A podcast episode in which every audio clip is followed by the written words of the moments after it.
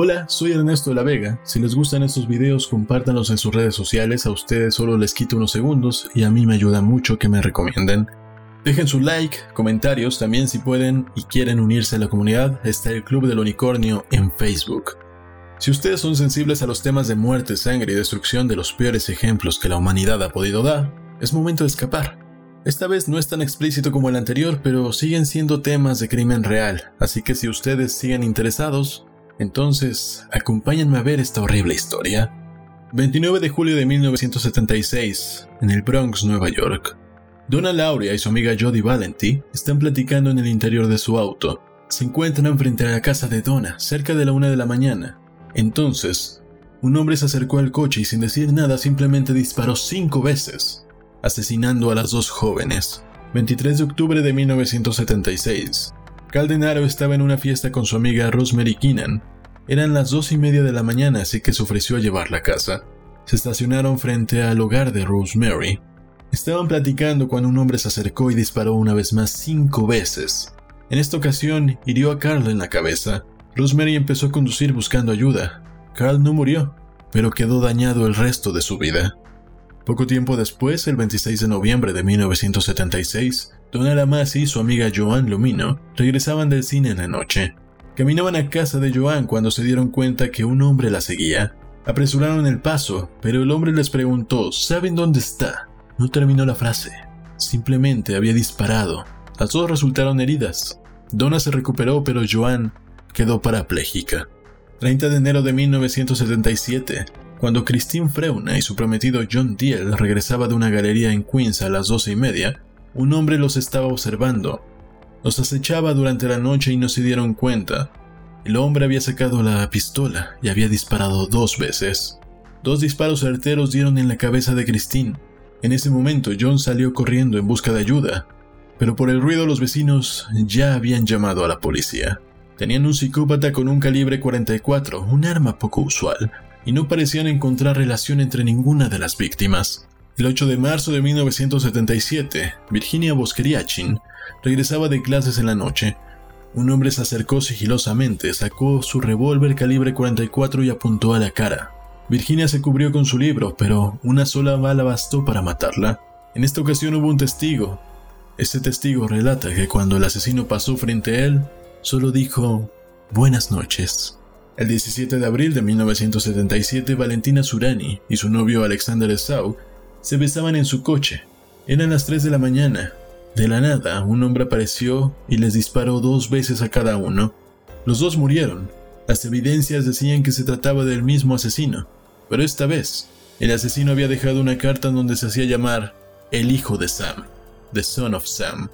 Esta carta iba dirigida al capitán Joseph Borelli, uno de los principales integrantes de la Operación Omega, que estaba tras el asesino del revólver calibre 44. No conforme con esto, envió una carta al periódico New York Daily News, en el cual se encargaban de su caso. En ella les agradece su atención y les promete que tendrán mucho de qué hablar.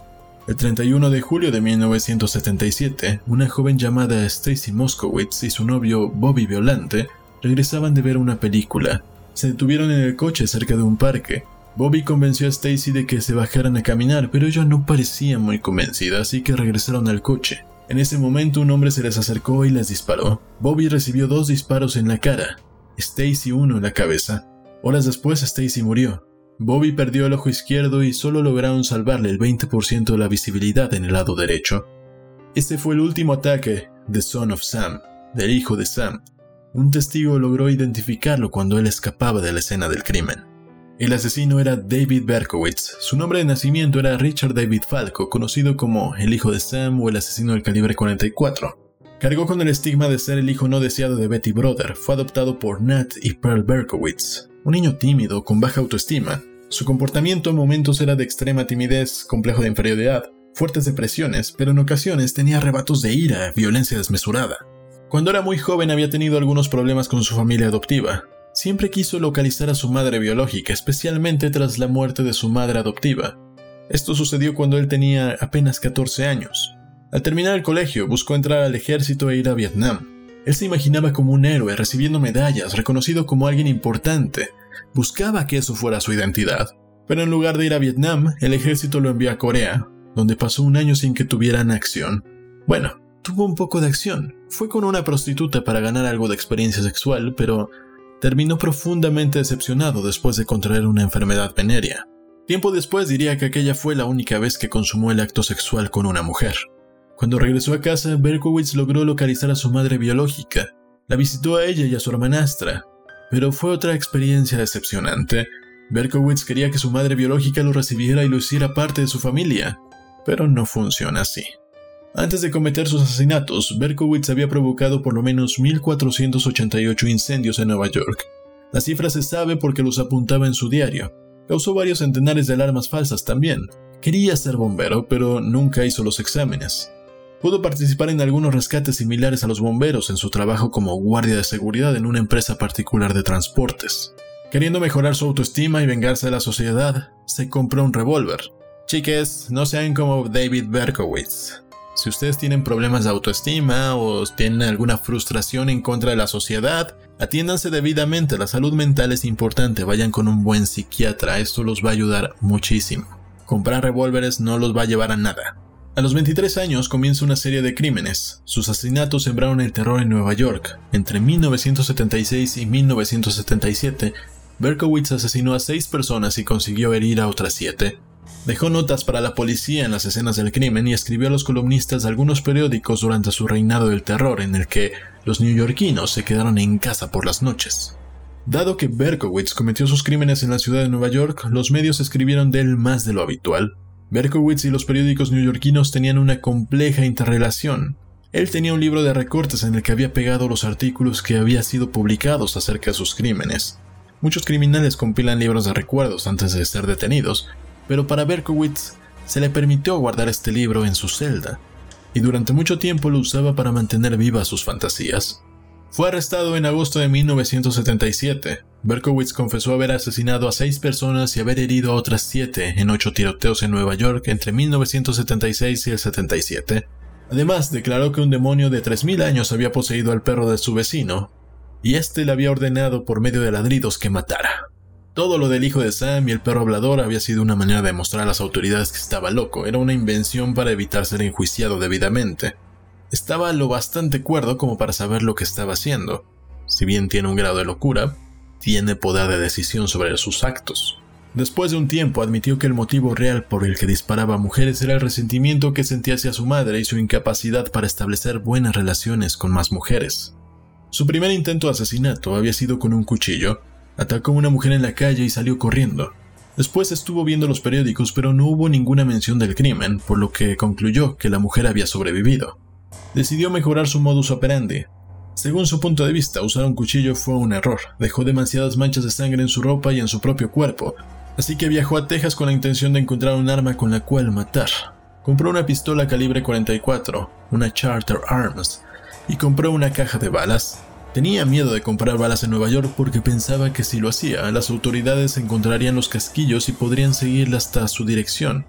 De hecho, después de varios asesinatos, Berkowitz tuvo que volver a Texas para poder comprar otra caja de balas. Su modo operandi era ir en busca de alguna mujer que fuera sola en su coche o que estuviera besándose con un hombre. Se acercaba y disparaba a la mujer, a veces también al hombre. Él decía que le prendía el proceso de acechar y disparar mujeres. Berkowitz acabó diciendo que se dedicaba a acechar a las víctimas todas las noches. Esto aclaró todas las teorías conspiranoicas que decían que dependía de las fases lunares, o que lo hacían determinados días de la semana, o que eran por rituales satánicos. Berkowitz salía todas las noches, solo golpeaba cuando pensaba que se daban las circunstancias idóneas. Esta premeditación refutaba cualquier análisis rápido que dijera que Berkowitz era un asesino loco, bueno, no si estaba loco, pero que no era un asesino impulsivo, que no podía controlar sus propios actos. En las noches en que no encontraba una víctima idónea o circunstancia propicia, regresaba a los lugares donde había matado antes, miraba sus macabros recuerdos desde su coche y se tocaba. Berkowitz sentía un fuerte deseo de ir al entierro de sus víctimas, igual que muchos otros asesinos, pero no lo hacía porque temía que la policía lo estuviera observando. Había aprendido de la televisión y de las revistas de detectives que la policía vigilaba los funerales, y si lo hace, lo que hacía era tomarse el día libre cuando había algún entierro y acudía a lugares donde los policías iban a comer para intentar escuchar algunas de sus conversaciones. Nunca escuchó nada sobre sus propios crímenes. Aunque no fuera los entierros, intentó localizar las tumbas de sus víctimas, algo que tampoco consiguió porque no era muy hábil. Le gustaba la idea de hacerse famoso, por eso se comunicó con la policía y directamente con los periódicos. Tomó esta idea de Jack el Destripador. Dejó una nota en el asiento del coche de su primera víctima. En esa nota escribió Bang, bang, volveré, y firmó como el señor monstruo. Todavía no era el hijo de Sam, ese nombre llegó después en una carta que mandó a los periódicos. Solo se hizo de este apodo cuando la prensa empezó a llamarle el hijo de Sam, incluso diseñó un logotipo. Jimmy Breslin escribía sobre el hijo de Sam y el asesino le enviaba cartas directamente. Después de los primeros asesinatos, cuando la ciudad era presa del miedo, la prensa llegó a dirigir a Berkowitz. Los periódicos publicaban planos en los que mostraban barrios en los que el asesino había actuado, y luego en el texto se preguntaban, ¿dónde más actuará? ¿Actuará en todos? Berkowitz no lo había pensado, no se le había ocurrido, pero después de que se publicó el plano, lo intentó. Berkowitz contó que durante su adolescencia empezó a desarrollar fantasías de actos violentos, disruptivos y homicidas que se mezclaban con las escenas eróticas normales de cualquier adolescente.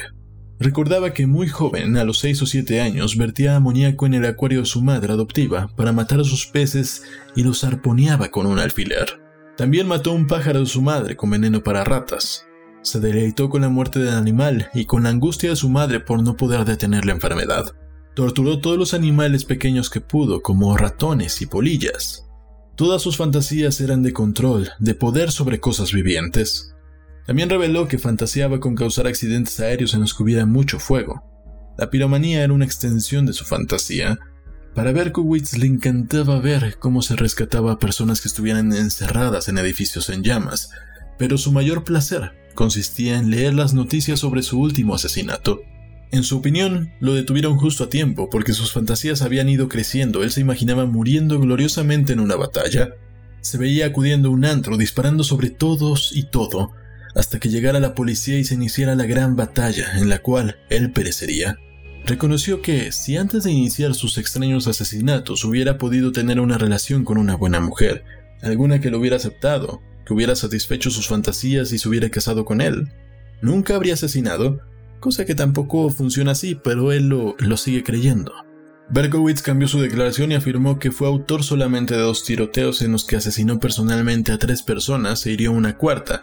Las otras víctimas fueron asesinadas, según Berkowitz, por miembros de una violenta secta satánica de la cual él era miembro pero permanece como la única persona culpada o procesada por los tiroteos. Algunas autoridades discuten que la declaración de Berkowitz es creíble. De acuerdo con John Hockenberry, antiguamente de MSNBC y NPR, muchos oficiales involucrados en el caso del hijo de Sam sospecharon que más de una persona cometió los homicidios.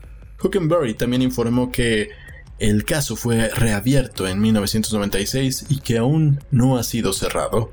Luego de 10 años de condena, Berkowitz experimentó una transformación interior radical, según él, que lo llevó a arrepentirse de sus crímenes y adoptar el cristianismo, al punto de que actualmente ejerce un rol de guía espiritual dentro de la prisión. Aquí termina la historia de este asesino. Bueno, él sigue vivo, de hecho en 2006 publicó un libro llamado El Hijo de la Esperanza, The Son of Hope, donde habla de su conversión al cristianismo.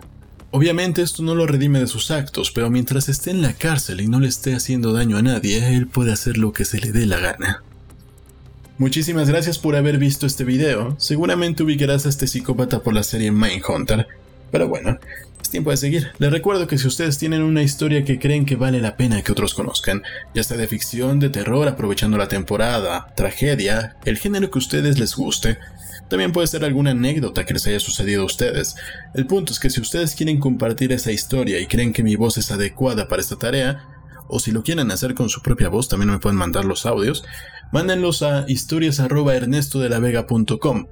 Las vamos a compartir en este canal, en esta playlist de muerte, sangre, destrucción y otras historias.